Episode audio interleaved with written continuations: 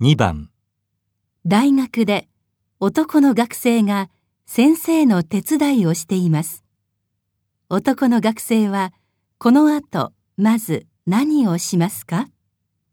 先生、このプリント教室に持って行きましょうか？ありがとう。ああ、でもそれ全部は必要ないから、ちょっと待って。必要なものと必要じゃないものと分けるから。はい。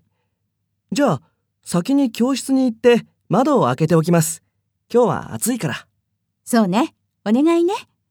ああ、教室に行く前に、隣の田中先生の部屋にこれを持って行ってくれる？置いてくるだけでいいから。窓を開けたらまたここへ戻ってきてね。持っていくものがたくさんあって一人で持てないから。はい、わかりました。男の学生はこの後まず何をしますか？